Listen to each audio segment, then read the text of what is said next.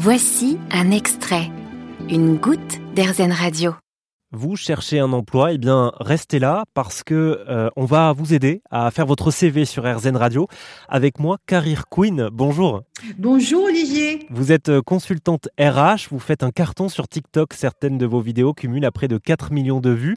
Alors dites-nous, euh, Karine, quels sont les no-go, les erreurs à éviter à tout prix sur son CV eh bien, la première euh, erreur la plus fréquente, c'est de ne pas avoir un, plusieurs CV. Il faut avoir un CV quand on postule en ligne et un CV quand on s'adresse à une personne en vrai. On a son nom pour lui envoyer par email. Est-ce qu'on doit adapter son CV euh, à l'entreprise à laquelle l'on s'adresse? Oui, absolument. Plus que l'entreprise, surtout au poste. On ne dit pas tout sur le CV et on met essentiellement les expériences qui sont en rapport avec le poste que l'on vise. On voit souvent sur les CV des barres de progression sur ce qu'on maîtrise. Est-ce que c'est in ou est-ce que c'est out ça? Alors, la vieille vous dira que c'est out, mais c'est out pas simplement pour une histoire de goût, c'est aussi pour une histoire de lecture. Et c'est subjectif parce que c'est vous qui décidez et c'est au recruteur d'apprécier cela.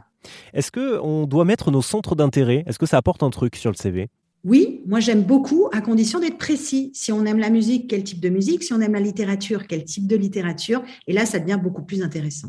Le CV en une page et pas plus, est-ce que c'est toujours d'actualité ça? Quand on postule en ligne, oui.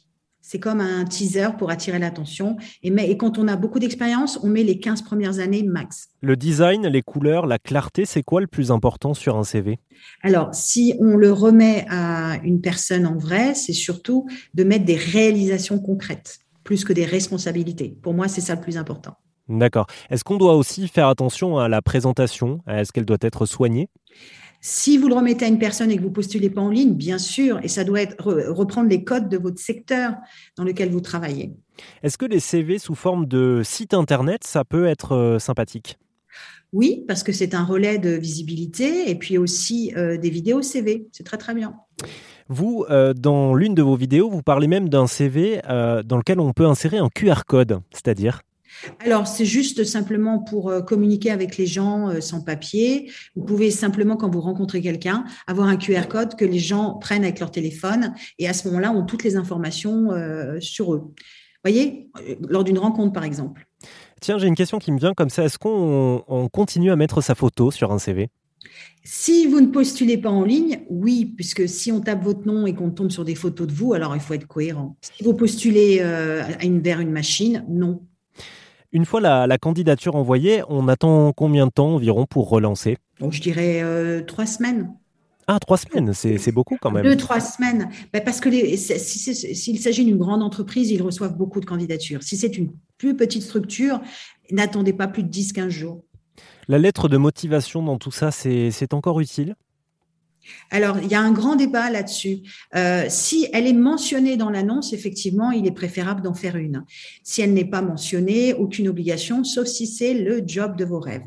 Mais sinon, en termes d'usage, les recruteurs disent que souvent, ils ne la lisent pas, mais si en même temps, ils doivent départager deux candidats à, profil égal, ils prendront toujours celui avec euh, l'aide de motivation. Alors, si on doit résumer maintenant, comment on peut définir un bon CV un bon CV, c'est un CV qui parle de, du poste que l'on convoite. C'est un CV où on ne parle pas de ses responsabilités, on ne confond pas, on confond pas avec une offre d'emploi, mais on parle de réalisation concrète avec des chiffres, des ordres de grandeur et des ordres de grandeur qualitative aussi.